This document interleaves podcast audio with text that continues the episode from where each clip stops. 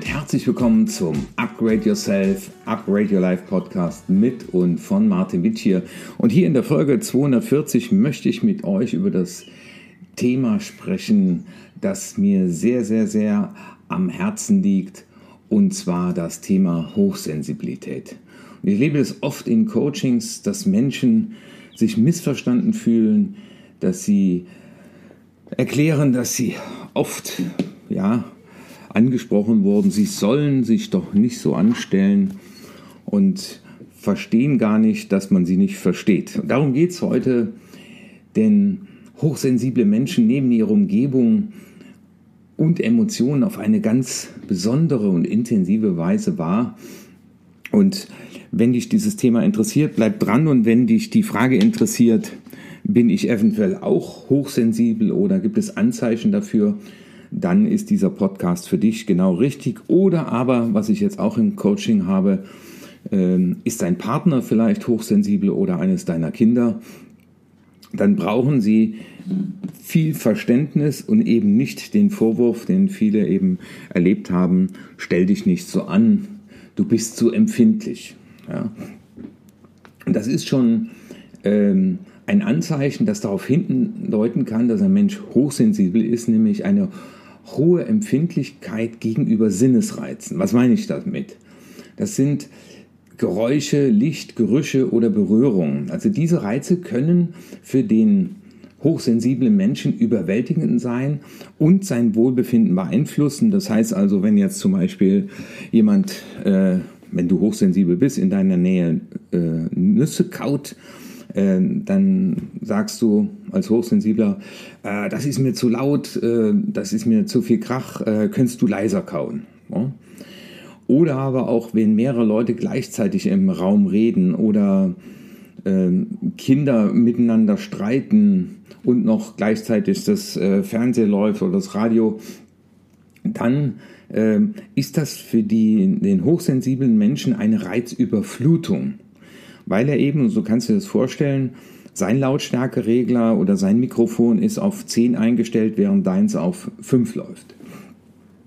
Das Zweite, woran man es erkennen kann, sind starke emotionale Reaktionen. Also das heißt, er ist nicht nur empfindlich gegenüber den Sinnesreizen, sondern auch seine Reaktionen ja, äh, sind stärker als die bei anderen. Also das heißt, hochsensible Menschen neigen dazu, Emotionen intensiver zu empfinden und auch empfindlicher auf die Stimmung von anderen zu reagieren. Also die sind sehr sensibel und spüren sofort, da ist was in der Lust, Luft, da stimmt was nicht und, und fragen auch den, den anderen, äh, was ist denn los, äh, was habe ich denn gemacht? Also während dann der weniger sensible Mensch dann sagt, ich weiß gar nicht, was du hast, äh, ist doch alles okay. Nein, nein, äh, ich spüre das. Ne? Und das heißt aber auch, äh, hochsensible Menschen können sich dann aber auch schnell von negativen Emotionen anderer beeinflusst fühlen weil sie sich eben in die Gefühle der anderen stark einfühlen können. Das heißt, die reagieren auch auf negative, negativ denkendes Umfeld wieder selber negativ und wollen sich dann dem entziehen. Das heißt, die sagen auch oft, ich kann das hier nicht aufhalten, aushalten bei dieser negativen, negativen Stimmung. Und der dritte Schritt ist natürlich dann auch eine tiefe Verarbeitung. Das heißt, äh, hochsensible Menschen nehmen subtile Details wahr und denken oft tiefer über Informationen und Situationen nach als anderen. Also das haben die haben da so gesehen so eine ganz reiche Innenwelt und reflektieren auch nach innen. Das heißt, wenn die sich mit jemand getroffen haben, äh, dann denken die auch noch eine Stunde darüber nach, äh, was hat er denn da gesagt, wie hat er denn da geguckt, wie hat er sich gefühlt.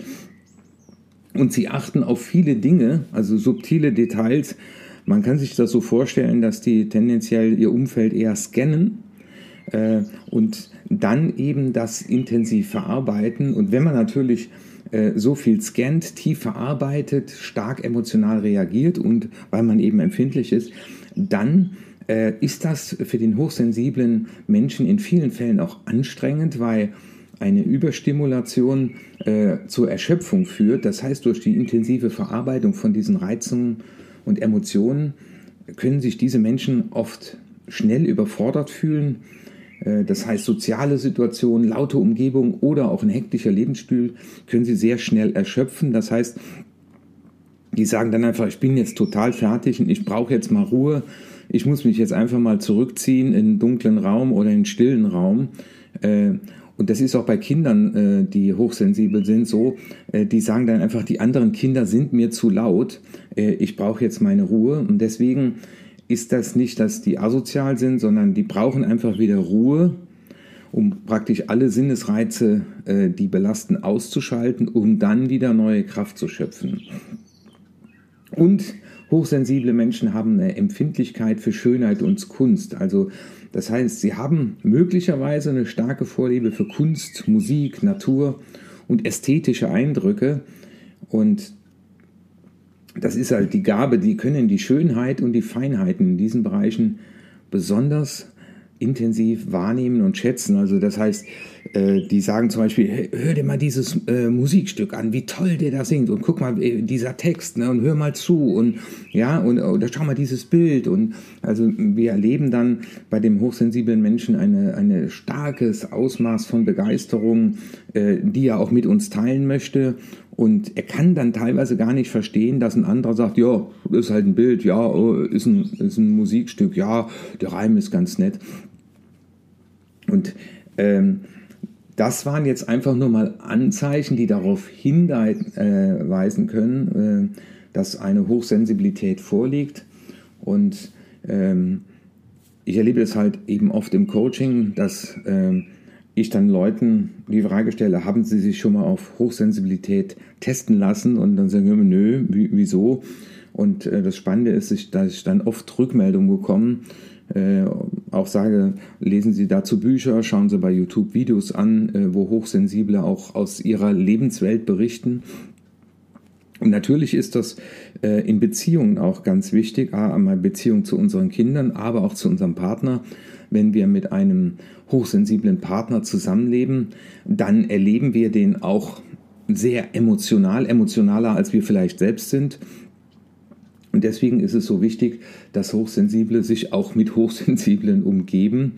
Und das wären so meine fünf Tipps. Also was kann man daraus ableiten? Also was können hochsensible Menschen für sich selbst tun? Das ist erstmal der erste Ansatz, wenn du dich in diesen fünf Beschreibungen ein Stück weit wiedergefunden hast. Selbstfürsorge priorisieren, sage ich da immer. Ja, also sich regelmäßig Zeit für sich selbst und die eigenen Bedürfnisse nehmen und die körperliche, geistige und emotionale Gesundheit pflegen. Das heißt, dass man sich mit Dingen beschäftigt, die einem Freude bereiten, wie zum Beispiel Lesen, Spazieren gehen in der Natur, Meditieren oder auch Entspannungsübungen.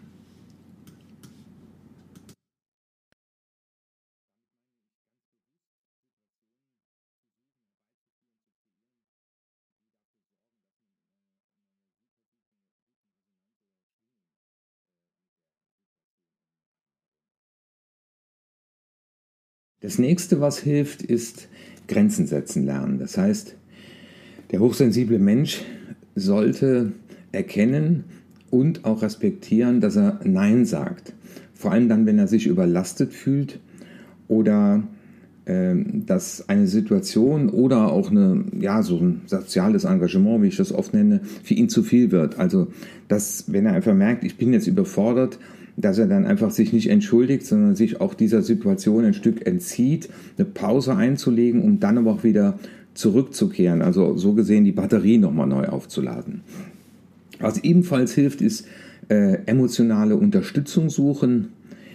Das heißt, wenn du hochsensibel bist und zuhörst und denkst, Mensch, das könnte äh, für mich auch ein Thema sein, das muss ja nicht immer zu 100 Prozent sein, aber in, in Ansätzen, also es gibt im Internet äh, einfach nur mal eingeben, äh, Test, bin ich hochsensibel, gibt es mehrere Tests. Ich empfehle immer mal ein oder zwei zu machen und dann auch mal ein Buch dazu zu lesen.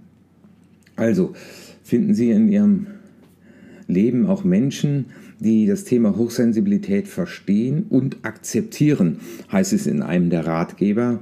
Das heißt, emotionale Unterstützung suchen ist entweder Menschen, die auch hochsensibel sind oder aber die sich mit dem Thema beschäftigt haben und eben einen nicht stigmatisieren und einem vorwerfen, man sei so empfindlich. Ja, das ist das, was mir hochsensible Menschen oft sagen. Man hat ihnen vorgeworfen, sie seien zu empfindlich. Ähm, ob man jetzt unbedingt eine Selbsthilfegruppe aufsuchen soll. Ähm, das Thema ist, dass eher, sage ich, äh, kommunizieren, auch mal Leuten sagen, hey, habt ihr euch mit dem Thema schon mal beschäftigt oder auch in einer Partnerschaft. Äh, das erlebe ich gerade hier in einer Beratung, wo ich auch äh, mit dem Mann arbeite. Äh, die Frau ist hochsensibel und äh, die, das ist im Coaching herausgekommen, ja, dass das die, die Ursache ist, auch viele, für viele unverstanden sein, für Missverständnisse.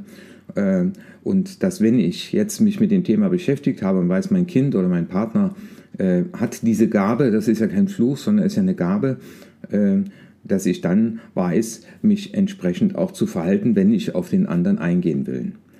Ähm, was auch sehr hilfreich ist, ist eben Achtsamkeit zu praktizieren im Augenblick, Meditation äh, und auch dann mal die Emotionen, Empfindungen bewusst wahrzunehmen, ohne sie zu bewerten.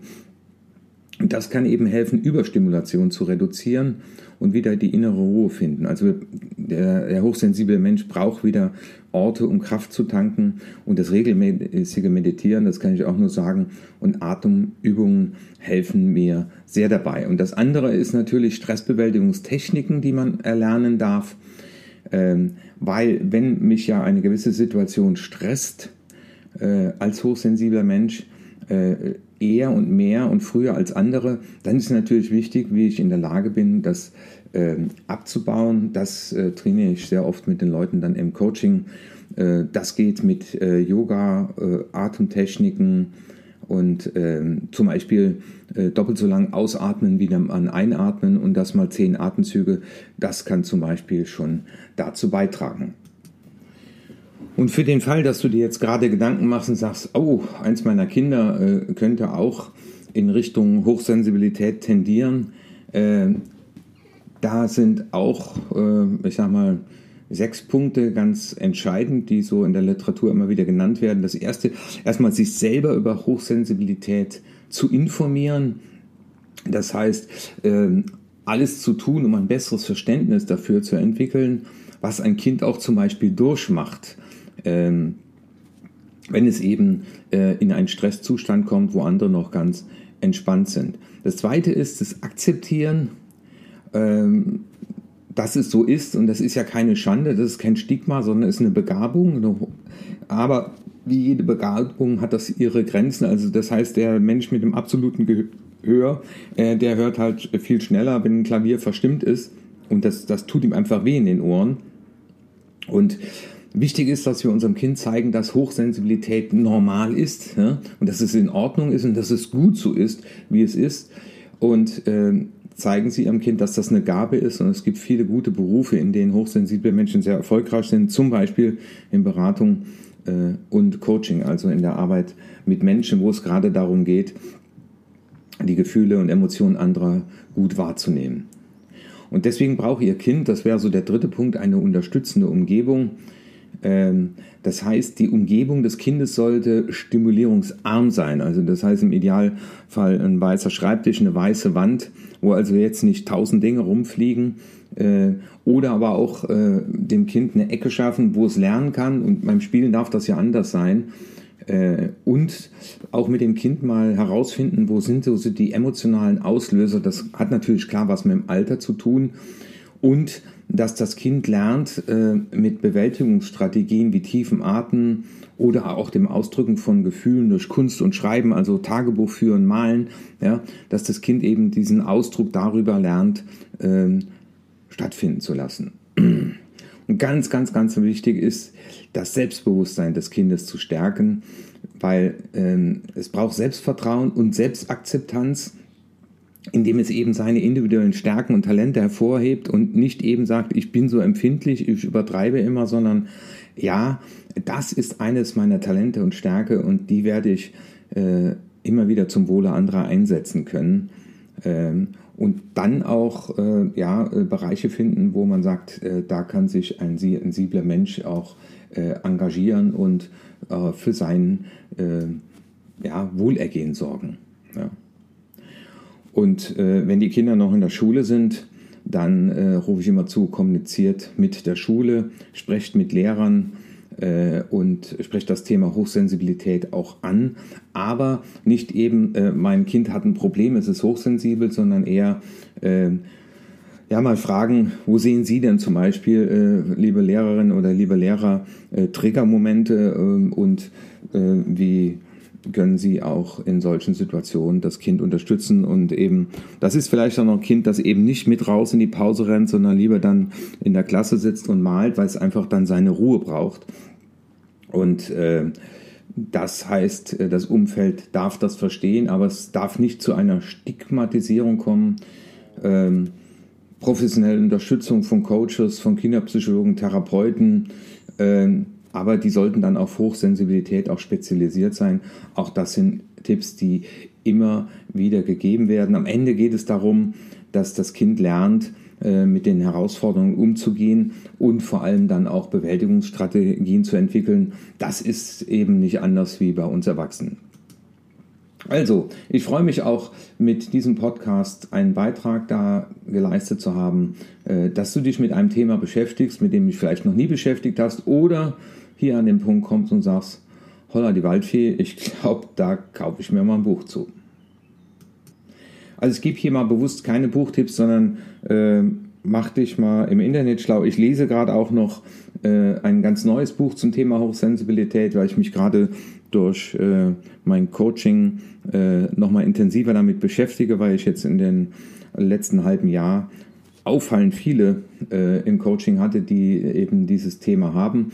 Und von daher, äh, wenn ich an den Punkt komme, dass ich sage, das ist ein Buch, das muss man unbedingt gelesen haben, dann werde ich das in einem meiner nächsten Podcasts auf jeden Fall dann berichten oder in die Show Notes später da reinschreiben. Okay.